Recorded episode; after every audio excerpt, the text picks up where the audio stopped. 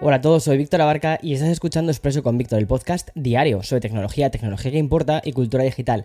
Y bien, si ayer conocimos cómo le ha ido a Google y también a Microsoft, hoy vamos a hablar sobre los trimestres de Samsung y Meta, sobre también cómo Mark Zuckerberg está insinuando hacia dónde quiere que vaya Threads. Además, también vamos a hablar de otro teléfono plegable que no es el de Samsung y de una nueva idea de Elon Musk para intentar mejorar Twitter, o mejor dicho, X, o Twitter, o el X de Elon. Bueno, como se llame ahora esta red social, porque ahora mismo es una mezcla de, de todo y nada al mismo tiempo. Vamos al Leo.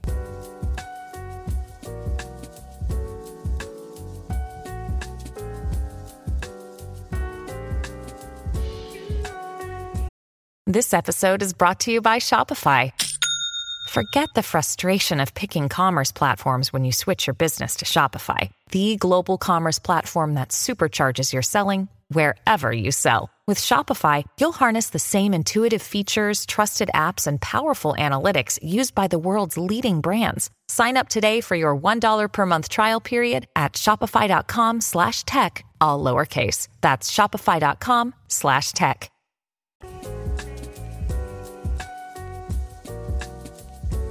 Como ya te conté, ayer se presentaron los nuevos teléfonos plegables de Samsung, el Flip y el Fold. Y la verdad es que el, después de haber leído unas cuantas noticias más sobre ellos, ¿vale? Porque no he podido probarlos, eh, me he dado cuenta de que realmente el Fold es exactamente el mismo teléfono que el del año pasado, simplemente que han cambiado un poco lo que es la ingeniería para poder hacerlo más delgado, eso sí, también para poder hacer lo que se pliegue completamente, y luego eh, el procesador. Pero más allá de eso, no hay ningún otro cambio. Entonces es bastante llamativo. Y bueno, también el gigante tecnológico ha hecho públicos por fin sus informes trimestrales en el que se han registrado, ¿vale? Un beneficio neto de unos 1.100 millones de euros, lo que significa una caída del 86% si lo comparamos con el mismo periodo del año anterior. Es decir, han sufrido bueno, una bajada bastante grande. Y es que, según explican desde Samsung, este descenso tan, importante se debe principalmente a la disminución de la, de la, demanda de los smartphones. Y es que la compañía de Corea del Sur achaca esta caída al hecho de que una vez que pasó el efecto del lanzamiento del Samsung Galaxy S23, pues se han vendido muchísimos menos eh, teléfonos del fabricante. Es decir, funcionó bien justo en el lanzamiento, pero luego no han conseguido mantener la llama, ¿vale? Viva de, de este producto.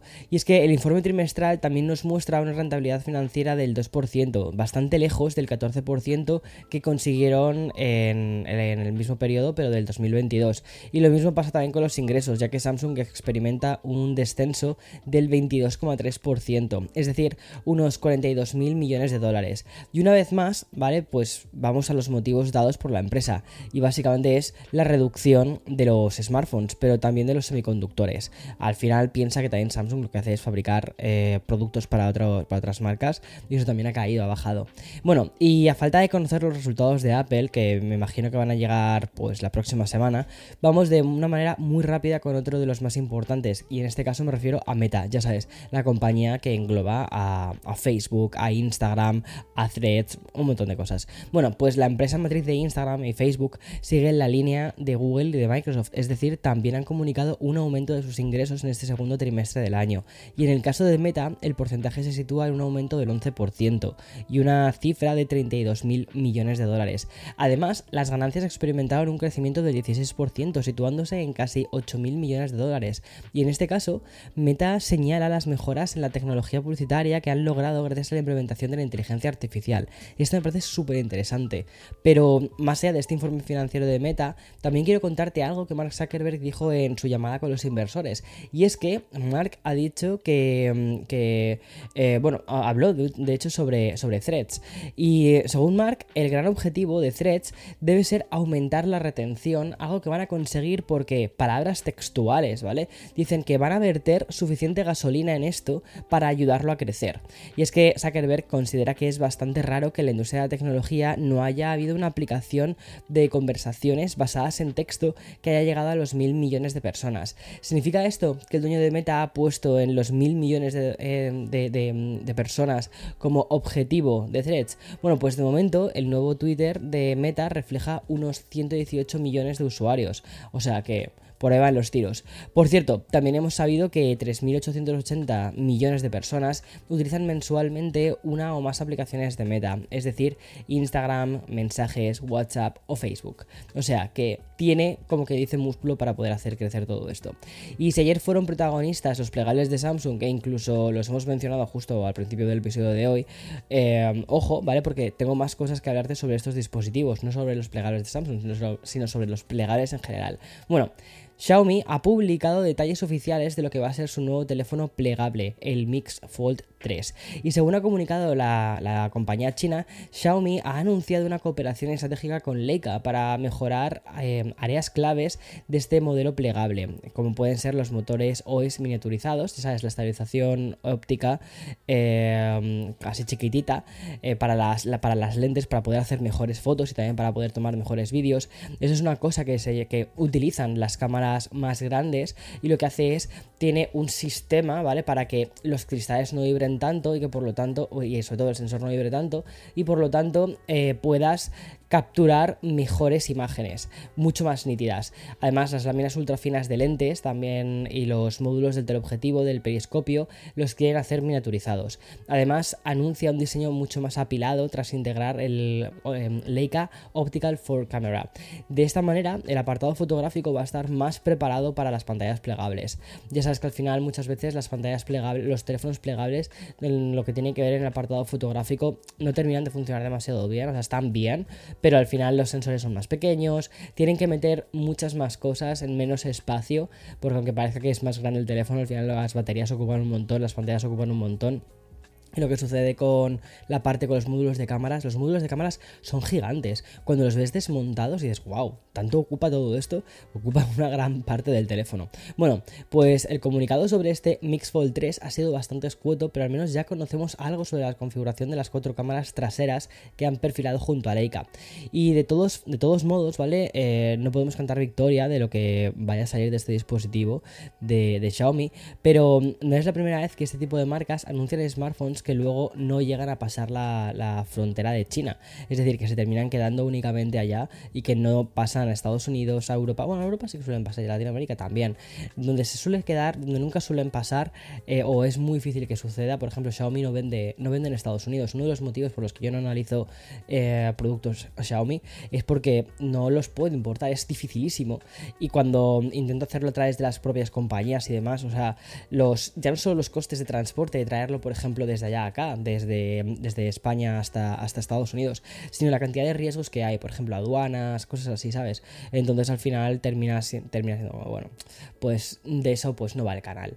Eh, aunque te tengo que reconocer que a mí me llama mucho la atención muchos de estos dispositivos de, Xiaomi, sobre todo los de gama alta. Me encantaría, te lo juro, poder analizarlos. Vale, y en la misma línea que Xiaomi, y no sé si aprovechando también el hype generado ayer por, por Samsung con sus Galaxy Z Flip 5 eh, y el Galaxy Z Fold 5, pues OnePlus ha publicado un tweet muy irónico, pero bastante evidente sobre sus próximos planes. Y como ya sabes, en el pasado mes de febrero, la marca que pertenece a Oppo anunció que en la segunda mitad del año lanzarían un teléfono plegable. Bueno, pues en esta línea, OnePlus ha tuiteado algo muy divertido y dijo, abrimos cuando otros, cuando otros plegan.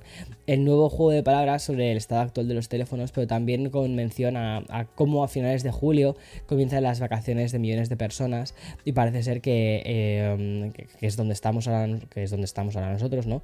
Eh, pero eh, ellos quieren eh, ir pues un poco más allá. Veamos a ver qué sucede con lo que tenga que anunciar OnePlus. Y bueno, y tras otras dos menciones a futuros teléfonos que podríamos tener en poquito tiempo, pues vamos a hablar sobre el, sobre el nuevo Twitter o sobre X o como quieras llamarlo ya. Le seguimos llamando Twitter hasta que cambien oficialmente el nombre, hasta que lo consigan hacer oficial. Yo creo, mira, ¿sabes lo que te digo? Que lo voy a, lo voy a dejar en la parte de preguntas de Spotify y respondes ahí. Y tú ya decides si quieres que lo llamemos X o si quieres que lo, lo sigamos llamando Twitter y ya está, hasta que lo convierta en algo oficial. Bueno, el caso es que hoy hemos sabido que la compañía de Elon Musk está pidiendo a las compañías anunciantes un desembolso de atención, mil dólares al mes, al mes, en anuncios, con el objetivo de que mantengan el estado verificado. Es decir, compañías grandes no van a tener ningún problema, pero compañías más pequeñas yo creo que sí. Es decir, que si no quieren que Twitter les quite el cheque azul que verifica la cuenta, tendrán que gastar un mínimo de mil dólares mm, al mes en, publicidad. Como ya sabes, ¿vale? Tras el caos inicial provocado con el lanzamiento de Twitter Blue y los checks verificados en azul que pasaron a ser de pago, la compañía de Elon Musk optó por mantener el check azul a determinadas empresas y marcas, pero según informan desde el Wall Street Journal, esto podría cambiar por la petición de obtener ingresos fijos por publicidad. Y es que, como te he ido contando a lo largo de estos meses en Expreso, Twitter ha perdido el 50% de sus ingresos en publicidad, algo que podría ir a más cuando pasen a llamarse X.